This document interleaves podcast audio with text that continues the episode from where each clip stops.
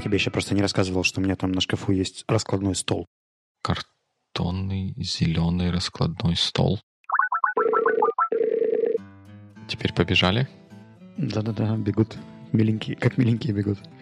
Это хорошо. Как, как миленькие было бы, если бы не с первого раза побежали. А так, вот такое. Немножко они, как-то говорят, кочевряжутся. Но бегут. Кто с первого раза может зарелизиться? Ну, некоторые люди умеют, так говорят. Это как в Soft Skills Engineering, да? Они последние пару эпизодов смеются по поводу bugs-free methodology. Из серии у нас есть специальный метод, вы просто перестаньте делать баги, и все будет хорошо. И... А, ну да, конечно, да. Надо, чтобы девелоперы сразу писали без багов. Зачем да, QA? Да, да, вот это, и они предлагают очень дорогой консалтинг по тому, как писать без багов, который примерно заключается в том, вы как бы будьте внимательнее и не делайте багов. Как, как у нас говорят на вокзале, будьте уважні та обережні. Прям консалтинг происходит прям, прям вот вообще всю... Вот, на весь честной народ происходит консалтинг по бакфри методологиям. Но я так понял, что вот этот твой рассказ про зарелизиться с первого раза, он на самом деле неспроста. Правильно? Тебя зарелизилось, как я узнал буквально 2 минуты 38 секунд назад, зарелизилась статья на всеми нами любимом ресурсе Доу. Да, мы когда-то, наверное, уже почти год назад говорили об этом. Я ее тогда отправил. Она где-то загрузла в редакции, и ее там корректировали, корректировали, в итоге не опубликовали. А тут я нашел драфт, и у меня где-то захотелось закончить незаконченное, и вот сегодня в 10 утра я свет увидел. Ох, эти саркастические комментарии, я не знаю, как с ними жить. Что, что тебе говорят? Не знаю, я стараюсь больше не читать. Я только мне когда прислали ссылку, что она опубликована, я успел посмотреть чуть-чуть и решил сделать себе хотя бы сутки стендбая, чтобы ничего не комментировать. Угу. Главное не воспринимать это слишком, слишком серьезно. Ну, sounds easy. Угу. Ну, как обычно рассказывает, что автору нужно было делать по-другому. Like business as usual. Ну, это же долго, я знал, куда шел. Yes. Ну, слушай, вот интересный момент. Ты, когда я только открыл еще до записи, ты меня начал упрекать, что я вот сразу на э, количество комментариев посмотрел. Mm-hmm. Но это я в свою защиту хочу выступить. Позвольте, господа присяжные заседатели. Это не я виноват, не меня, меня заставили, потому что первое, что ты видишь вот на доу в крутилке вот этой вот штуки, написано э, картинка для привлечения внимания, заголовок, наверное, выдержка небольшая статьи, и внизу выделяющимся способом написано количество комментариев, которое очень привлекает к себе внимание. Тут некуда от этого деться. И что интересно, это же получается как-то, ну, может наложить так сказать, отпечаток на впечатление читателя. Ну, я надеюсь, положительный отпечаток или как пойдет? Ну, я, мне кажется, наверное, может быть, как, как пойдет, как там, как, как кто воспринимает ту цифру, которую он там увидит. Тем более, что, что еще, ну, это, оно менее выглядит эм, притягивающим взгляд, но там есть еще в самом начале, когда уже всю статью открыть, написано статьи 17 января 10.00, и с глазом таким всевидящим написано количество человек или количество просмотров, наверное, статьи. То есть тоже прям сразу какой-то conditioning происходит. Я все равно считаю, что у тебя просто в тебе уживается и подкастер, и блогер, и CTO, которые сразу просматривают всю статистику, в первую очередь видят цифры, а потом уже смотрят на все остальное. Ну, да. Ну, как-то надо всю осознуть. Осознуть. Всю картину происходящего. Если вы понимаете, о чем я. А вот, ну, я, естественно, не смог прочитать статью, и, наверное, и, сразу, и сейчас не буду как бы это сказать. Пожалуйста, не надо, у нас есть да. другие планы. А ты скажи в двух словах, о чем, о чем там? Очень часто обсуждаются методы изучения английского, и очень редко изучается природа ошибок.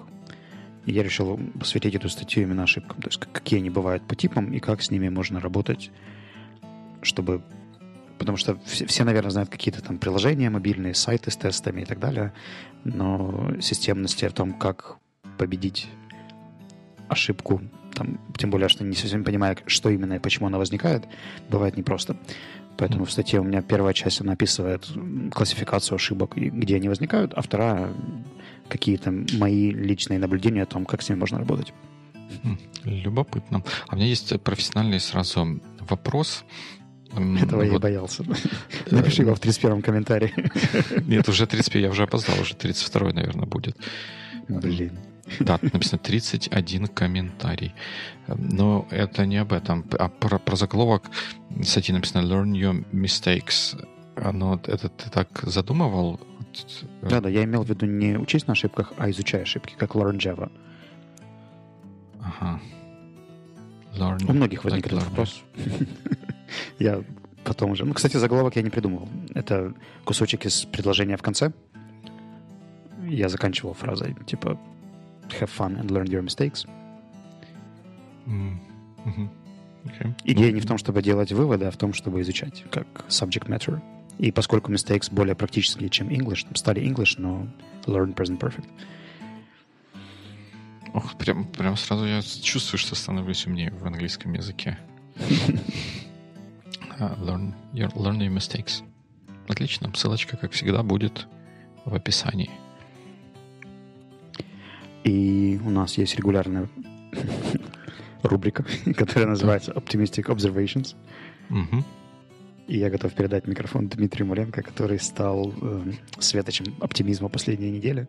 Видит положительные, замечательные... Он сейчас прямо оглядывается по сторонам, чтобы увидеть что-нибудь положительное. Эм, да, я попробую. Я как бы благодарен за то, что ты назвал светочем оптимизма. Я уже думаю о том, чтобы думать глобальнее и поменять свой хендл или название свое в Твиттере с Димой Маленко на светоч оптимизма. Ты смеялся с меня по поводу думать глобально сторис или там статусы в Инстаграме, а теперь сам думаешь глобально. Да, так я теперь в этой же, в этой же струе а, продолжаем это делать. Ну, как-то то ли, не знаю, это или я такой, или жизнь такая, но с оптимистичными observations у меня обратно сложно получилось. Но я попробую вот одну историю рассказать, которая, мне кажется, на которую я с небольшим оптимизмом смотрю, хотя может оказаться, что можно придумать ей объяснение совсем противоположное с пессимистической mm-hmm. точки зрения. Опять же, история про лифт традиционно. Как-то вот похоже, что большинство своих сведений об окружающем мире я черпаю, истории, да?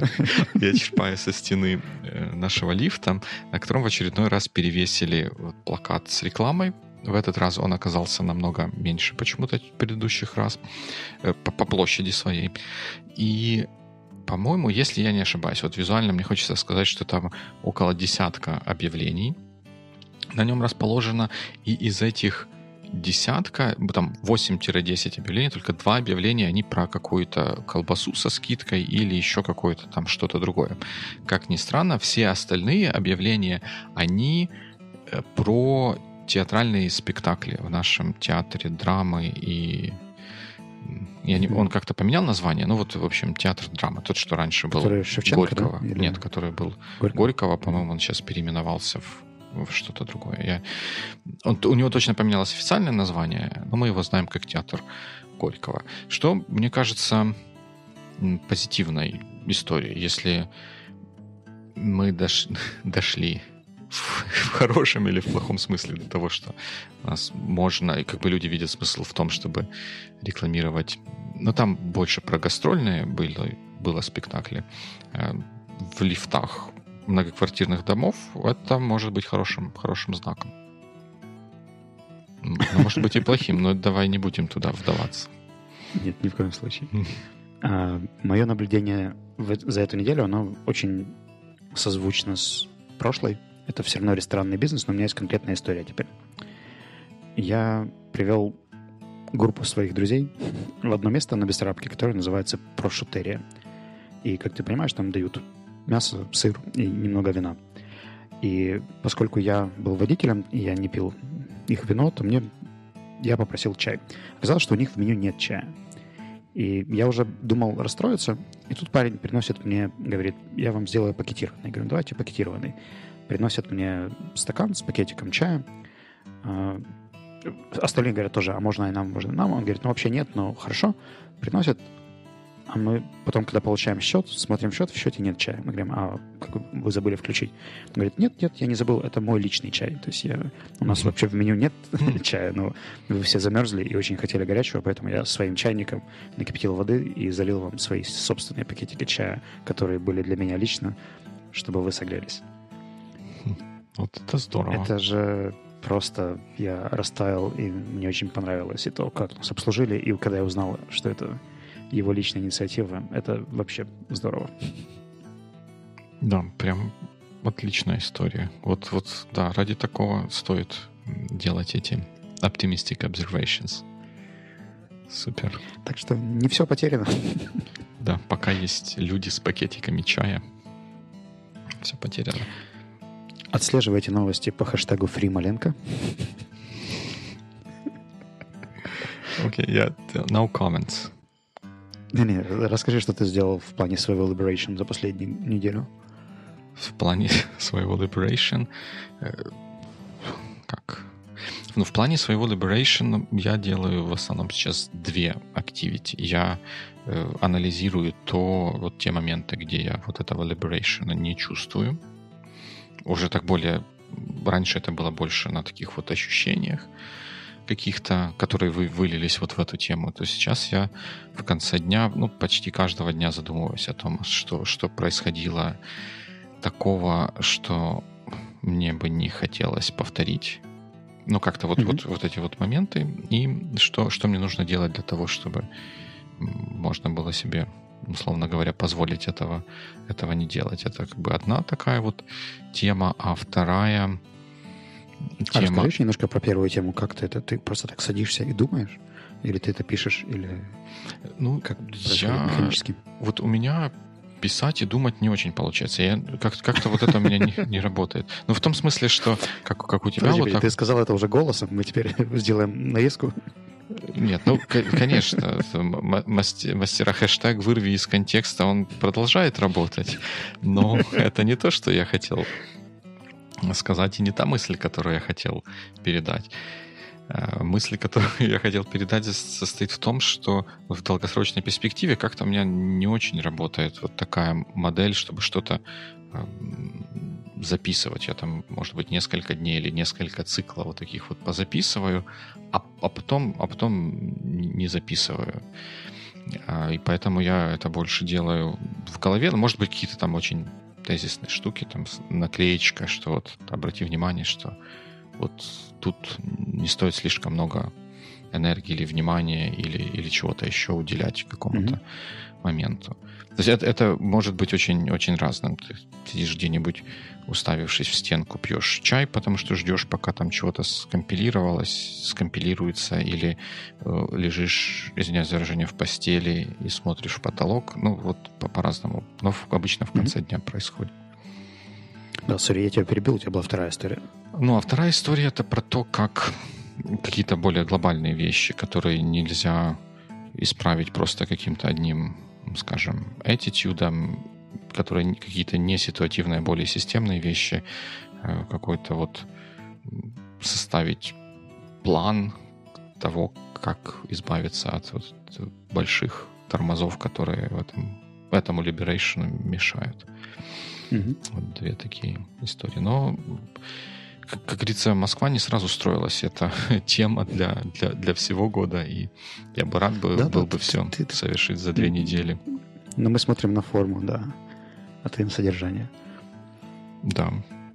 Пришел такой строгий, мы там с Надей креативили, общались в, в комментариях под выпуском. Ну, ну да, ну, ну вот вы как-то почему-то... Идея там, с хэштегами интересная, но она, мне кажется, она видится мне ортогональной тому, что я, чего я пытаюсь достичь. Ведь если там со внешней стороны хоть весь мой лифт будет обклеен этими хэштегами, и все, заходя в него, будут делать селфи. Э, не, нет, смотри, это на самом деле хорошая тема, потому что если мы обклеим твой лифт хэштегами, то ты будешь приходить, и там не будет все, всей вот этой штуки, которая тебя обычно расстраивает. Ты же ну, почему она меня... Но это меня не, не, не освободит ни от чего. Я не смогу не ездить в этом лифте. Может быть, оно наоборот меня поработит, мне придется пешком ходить. Ну, кстати, да, если мы заклеим лифт совсем. Ну, в общем, такое. То есть, да, идея, маркетинговые идеи всякие, они интересные, но нередко они бывают про форму. А вот мне здесь важно именно содержание, потому что, может быть, ничего может и не поменяться как бы за год с внешней стороны. Но если я научусь что-то делать по-другому и лучше, так что я буду чувствовать себя лучше вот в этом плане, то это будет достижение. Ну, если шутки в сторону, то я рад, что у тебя такой мастерский подход. Start from inside — это хорошо. для, такой, для такой темы. А у тебя как получается? Ты познаешь свое серое вещество? Mm, Хотя это же не про серое бы... вещество, а про как бы то, то, что оно делает, его результат его работы. Него, да. да. Я не знаю, блин, сейчас не видно, но у меня есть мобильное приложение для Guided Meditations, и у меня уже там 12-й последовательный день с двумя медитациями в день. То есть утром и вечером я делаю guided meditations, и ты знаешь, я потихоньку нарастил время. То есть если раньше у меня было комфортное время 10-15 минут, то сейчас я уже дошел до там, 30-40 минутных медитаций, и это очень интересно. И немножко еще пересмотрел Space, где я работаю, как это влияет на мой фокус. Такие observations по поводу того, что в переговорках, где я раньше работал достаточно много, мне сложнее концентрироваться, чем в одном из клубов дома или в каких-то местах, где я меньше знаю людей. Потому что за тобой наблюдают? Или, или потому что эти места навевают ну, какие-то воспоминания? Ты знаешь, мне кажется, что это вопрос какой-то... Вот если я, например, там только что проводил какой-то тренинг и остался там же поработать над статьей, то меня все равно где-то догоняют какие-то мысли по поводу тренинга, что там вот это нужно было сделать по-другому, mm-hmm. там я хендаут забыл, там что-то еще сделать. Ну, в общем, условно говоря, если работаешь над мультипроектными или у тебя, в принципе, проект один, но в нем есть разные функции, то я бы эти функции разносил в пространстве и времени максимально, чтобы одна не напоминала о другой даже вот физически. Ну да, так, аля, из, из, из глаз дало, из сердца вон, чтобы тут оно в противоположную сторону работает. А если что-то попадается на глаза, какой-то поломанный чайник, а, так это же надо чайник починить, и вот все да, туда да, пошло. Да, да.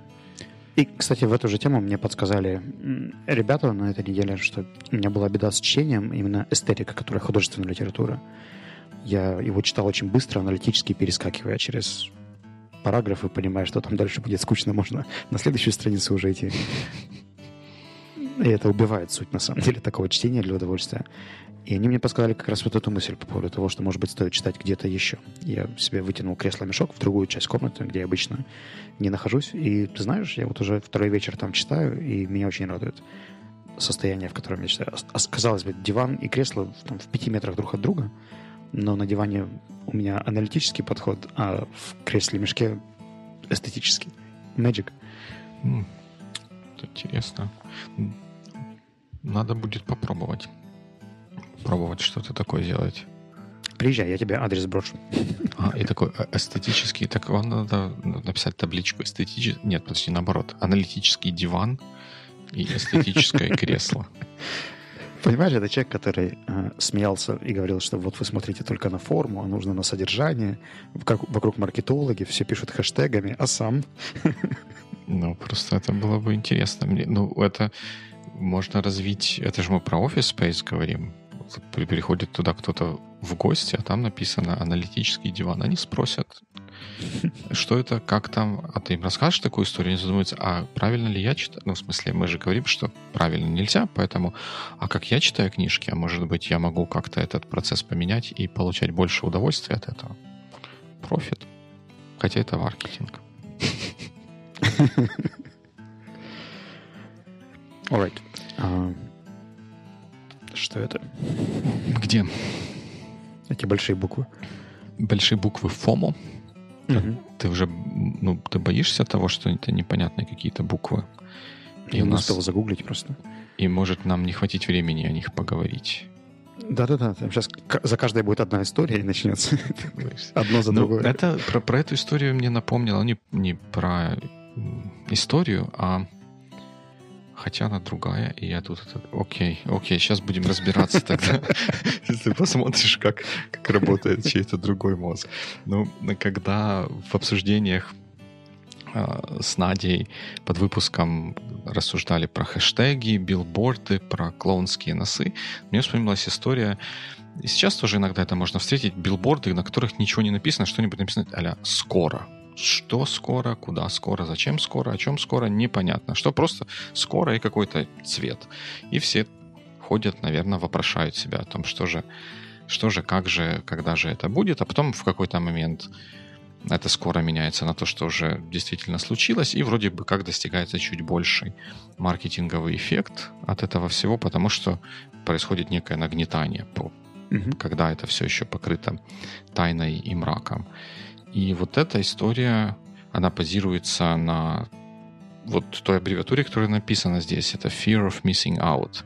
Что люди боятся ну, промахнуть, пропустить что-то, и это, эту боязнь маркетологи разным образом пытаются иногда очень успешно эксплуатировать. Вот, вот эта аббревиатура. Мне вспомнился фильм «Трасса 60», когда там были тоже билборды, на которых была надпись «warmer», да, или «hotter», как-то так, что теплее, было непонятно. А в конце оказалось, что ты типа ближе уже, холодно, Мгм. Ну, там, там. Теплее. Мгм. А confusion, который во, во мне произошел, когда мы начали об этом говорить, я почему-то думал, что за этим есть красивая история, которую можно рассказать. Она действительно есть, но она не про эту аббревиатуру. Про другую аббревиатуру, которая с этим схожа. Она называется FUD. Я не знаю? F-U-D. Мгм. Fear, э, fear, Uncertainty, Doubt. Это вот что... Боже, чем- это же мое утро.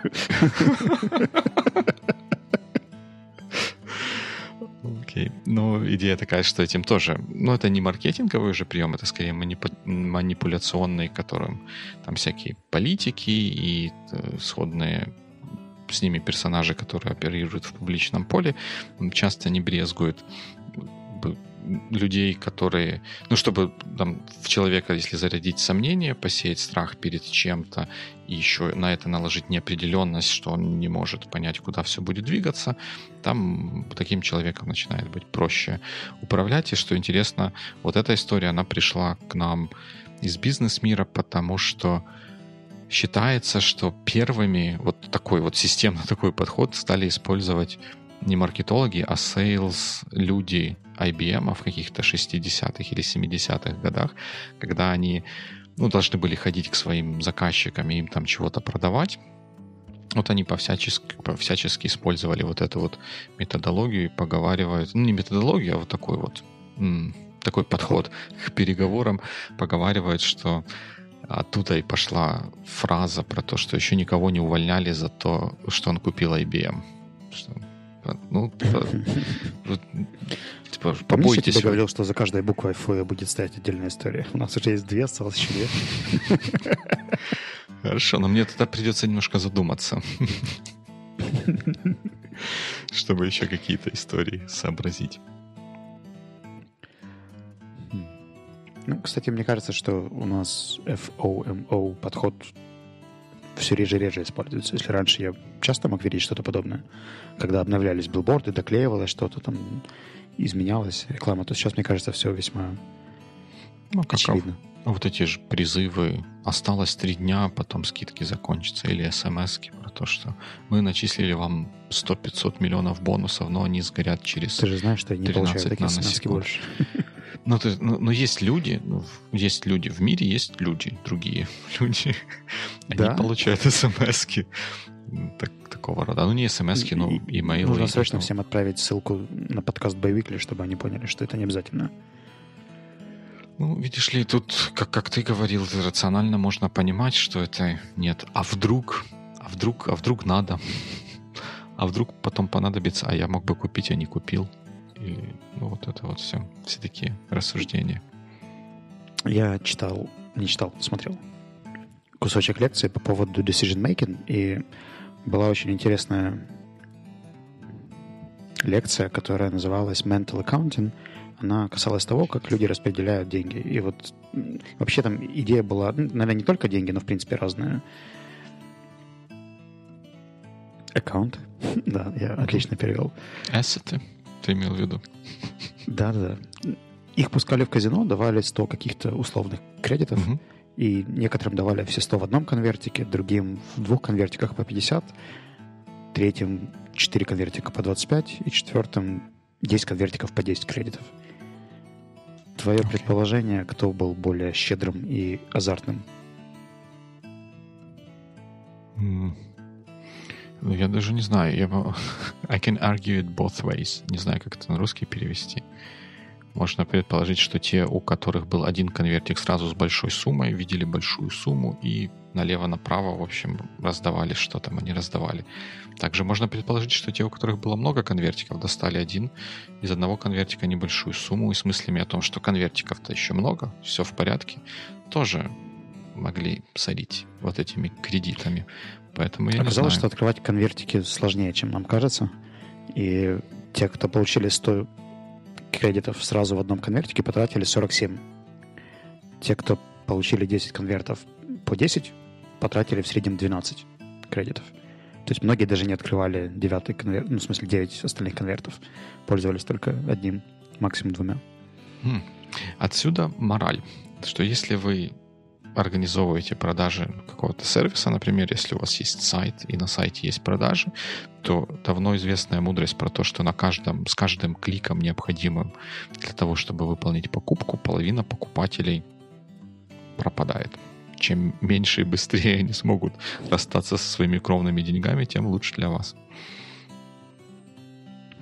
Я не вижу, как эта мораль описывает ситуацию с конвертами, но... Ну, как? Если у тебя их есть сразу, ты их раздал. Ну, если как бы прислушаться к тому, что ты говоришь. А если тебе mm-hmm. надо их выковыривать из следующего конверта, у тебя есть время задуматься, а надо ли выковыривать и доставать и куда-то расставаться с этими деньжищами, или может вообще как бы у тебя шнурок развяжется, и ты скажешь, а ну у вас конверт заклеился, потом, в следующий раз, и не расстаешься с деньгами. Они, говорили о том, что если у тебя есть разные аккаунты свои, понимание, что здесь у тебя личный бюджет, здесь у тебя второй бюджет, здесь у тебя деньги компании, здесь еще что-то, то тебе намного проще это распределять, когда они физически находятся в разных местах. И ты можешь также контролировать себя. То есть если у тебя есть физический кэш, там, 4000 гривен, с которыми ты идешь шопиться, то у тебя намного меньше шансов зайти в какие-то другие аккаунта, если у тебя в другом кармане лежит там 15 тысяч на квартиру, то очень маловероятно, что ты из одного кармана возьмешь в другой. А если у тебя на карточке просто все деньги вместе, то есть шанс, что ты где-то можешь зазеваться и... Ой, я не знаю, вот это, может, помнишь, говорили про то, про кризис вот этот психологический с воспроизводимостью или, наоборот, невоспроизводимостью экспериментов – вот mm-hmm. там наверняка то, то, что ты рассказываешь, базируется на каких-то экспериментах, да, а то, что я расскажу, оно такое вот умозрительное. Но мне кажется, что one way or another можно эксперимент попробовать структурировать так, чтобы получить противоположный результат этого. Ведь если у тебя, например, отложены деньги где-то на какую-то большую покупку, а там прям очень не в моготу тебя где-то приперло и деньги нужно, ты так скрипя сердце, берешь из этой кубышечки чуть-чуть денег. Ну, потому что очень надо, и без этого никак. Один раз берешь, и вроде как бы до этого ты себя держал так строго, что нет, нельзя, это неприкасаемый запас, а тут тронул чуть-чуть, ну, вроде ничего, мир стоит, нормально, движемся дальше, а да еще оттуда чуть-чуть возьму, ничего ж плохого не будет, я что знаю, я-то потом верну, и может как дамбу прорвать, и в итоге закончится все не так весело. Не поверишь, но здесь тоже есть эксперимент. Любопытно узнать.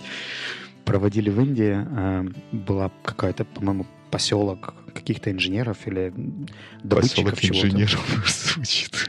В общем, там были семьи, и у этих семей был какой-то там средний доход в сколько-то рупий. А, им всем провели консо... ну, взяли какую-то выборку, там ребят, у которых есть двое детей такого-то возраста, ну, чтобы примерно была одинаковая, насколько это возможно, выборка подопытных.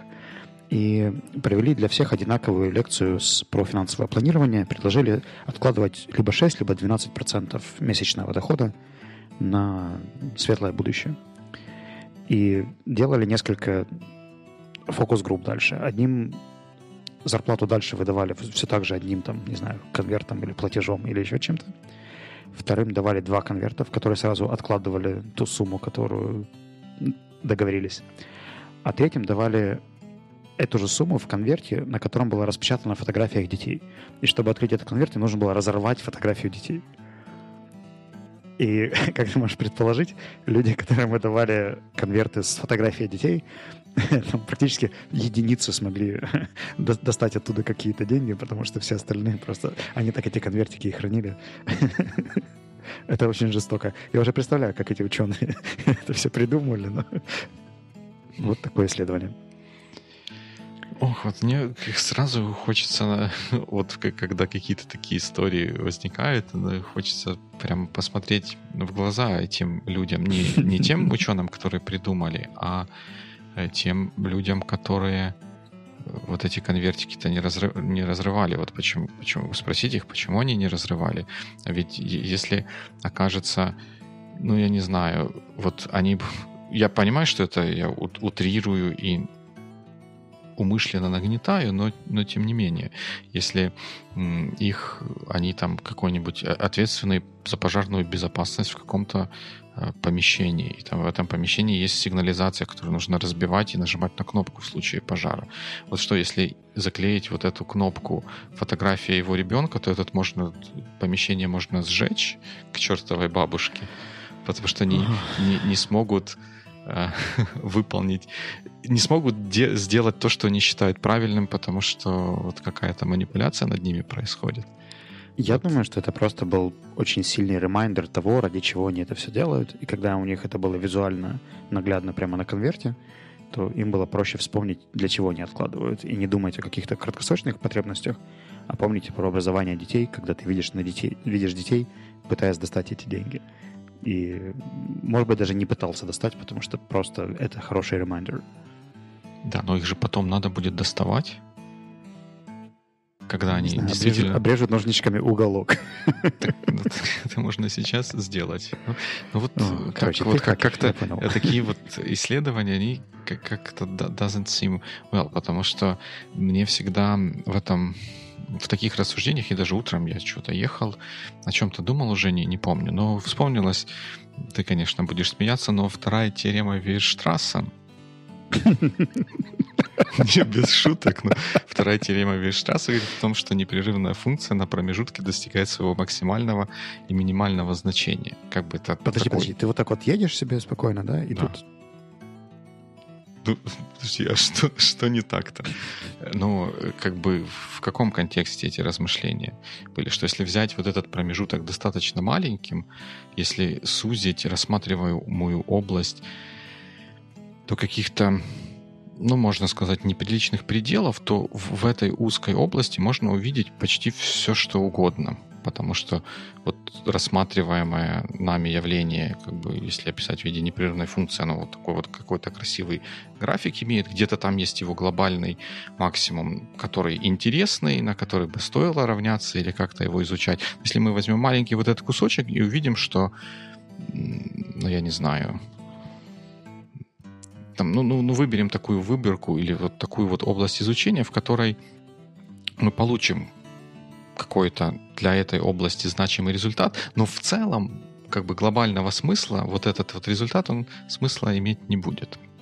Вот я, я к чему. И вот здесь э, хорошо, но вот мы узнали, что фотографии детей этих э, их не разрывают, и люди как бы складывают эти деньги. Это потом помогает их детям получить то, ради чего вот они не разрывали эти фотографии. Это остается за рамками. А ведь ради этого всего делался этот эксперимент. И вот... Ты предполагаешь или знаешь? Я предполагаю, да. Окей. Я просто пропустил слово «наверное» и звучало как факт, а. что ради этого делался эксперимент. Ну, я, я, ну, это, может быть, слово, наверное, там не было, но была вопросительная интонация. И я, поскольку не учился у Станиславского, наверное, не смог это достаточно хорошо передать. Так что вот общем, такое. Такое. Оставим американские исследования американским исследователям. Да, и пусть, да, они продолжают исследовать, как ты сказал, поселок инженеров в Индии. Или где-то там. Сказал не я, я повторил. Ну да, ну, ну вообще, конечно, тема интересная, вот такая вот поведенческая психология, всякие такие вещи. Как мы поступим, если мини-топики еще даже не начались, мы все еще в фоллоуапе, а у нас уже 35-я минута. Но у нас же топики, они мини, мы можем попробовать быстро адрес. Ну, это как, как... Даже, мы еще в фоллапе, поэтому... Да, ну, как, ну как, как обычный традиционный нормальный человеческий митинг, есть адженда на 10 пунктов, 80% адженда, в смысле 80% митинга прошло в обсуждении первого пункта, и за оставшиеся 5 минут быстро принимаются решения по остальным 9. Классик. Хорошо, кто в нашем митинге ответственен за результат? А то в следующий раз Маленко придет, скажет, ну как, в каждом же митинге должен быть кто-то, кто заинтересован в том, чтобы все пункты были Да, да но у нас митинг mm-hmm. другой, и главный пункт нашего митинга, он остается за рамками того, что перечислено в качестве кандидатов тем. Хорошо. Окей, okay. что такое opportunity cost? Opportunity cost — это я в прошлый раз э, как-то совсем, я слушал себя и просто обливался кровавыми, э, подождите, э, горючими слезами про то, как я плохо объяснил вот эту вот идею opportunity cost, и я I would like to use this opportunity to better explain the, what, what I mean by opportunity Which cost. Это идея, я, я там как-то все совсем переврал, но идея в, в следующем, что когда мы беремся за какую-то opportunity, и она нам приносит бенефиты, она обязательно приходит с костами. То есть вот то время, которое мы тратим на реализацию этой идеи, мы не можем потратить на реализацию какой-то другой идеи, которая может быть в 100-500 миллионов раз лучше, чем первая. И это цена того, что мы идем за какой-то opportunity. That's it. В прошлый раз я это, это прям неправильно объяснил, рассказывал. Да? да. Благодарю. А это настолько вырвано из контекста, что я теперь даже не помню, о чем мы говорили. Ну, я пытался это при приплести к истории, про когда ты расставался с автомобилем и рассказывал про сметенное состояние духа, в котором ты пребываешь по поводу этой истории. Что почему-то теперь не хочется продавать машину, а как же без нее и все такое. И я туда вот пытался историю про Opportunity Cost приплести. Не очень удачно. Все, connecting the dots. Я понял.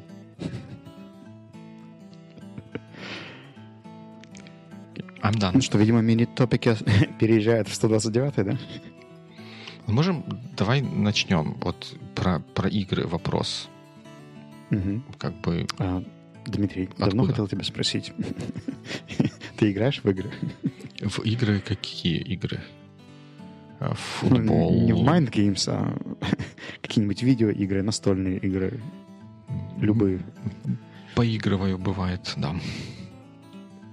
Какие игры ты играешь? Поигрываю разные. Дочка да, научилась дефолтовому ответу, не спрашиваешь, как там, чего там, это разное. Что происходит разное, или там, что было в школе разное. Ну, окей, спасибо. Ну, э, разные. Обычно, чаще всего, наверное, сейчас э, это какие-то настольные игры, которыми мы втроем в семейном кругу играем. Угу. Иногда в видеоигры я как-то не очень ходок, хотя иногда бывает, не знаю, можно ли шахматы на iPad назвать видеоигрой, ну, вот такое что-то бывает. Но иногда бывает что-нибудь чутка залипнуть, главное, чтобы оно было не, не addictive, и чтобы можно было быстро выйти. А ты? Я пока нет, но подумываю. Хм, любопытно. Наверное, о том, почему ты подумываешь, мы узнаем уже через неделю. А то кроме как того... Там, Fear of missing out. Не-не, это у того другое есть научное название. Это называется cliffhanger. Окей, good week. good week.